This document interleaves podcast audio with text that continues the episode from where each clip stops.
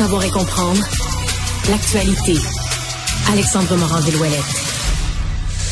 Alors Alexandre, ben dans les grosses histoires des deux derniers jours, il y a eu cette arrestation de Marc-André Grenon en lien avec des événements qu'on connaissait à Jonquière, donc la mort de Guylaine Potvin. Il est accusé maintenant formellement devant le tribunal.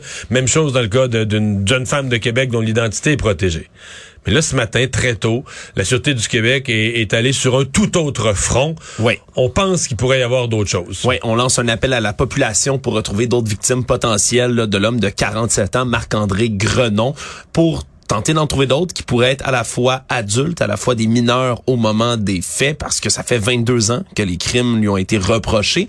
Et, et, c'est vrai que quand on y pense, on se dit, ouais, est-ce qu'il a fait deux crimes dans l'espace de trois mois, puis euh, rien tout le reste du temps, rien avant, rien après? Peut-être que oui, là, mais tu dis ouais, ça pose la question. On se rappellera qu'en 2017, il avait donné une espèce de conférence. Euh, il était membre en fait d'une espèce de conférence dans laquelle il avait parlé en disant qu'il était réformé, qu'il travaillait sur lui depuis des années, parce qu'il y a quand même quelques casiers criminels à son actif, quelques charges dans son dossier, mais depuis 22 ans, il se pourrait qu'il ait fait d'autres victimes et l'enquête qui a été prise en charge par la Sûreté du Québec tend à démontrer que Grenon aurait pu en faire d'autres. C'est une espèce de, de crime et, qui donc, s'en et, et, donc, à l'appui de sa demande, et les gens peuvent trouver ça là, sur euh, les réseaux sociaux, sur les réseaux sociaux, entre autres, de la Sûreté du Québec. Est-ce que le type a quand même changé de look là, au, fil oui. des, au fil des années, a changé d'allure? Ben, tout le monde change d'allure physique. En 22 lui, ans, mais quand lui, même. je dirais quand même pas mal.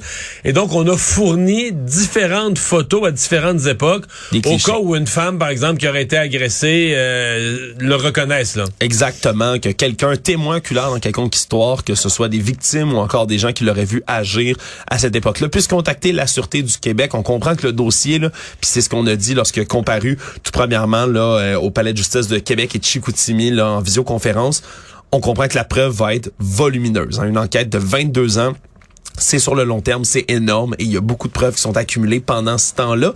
Et là, ce qu'on veut savoir, c'est justement ça. Est-ce qu'il y a d'autres victimes? Est-ce qu'il y a d'autres gens qui pourraient s'ajouter à la liste déjà des deux victimes potentielles, donc de Marc-André Grenon? Certainement que ça va être un dossier très, très, très suivi au Québec.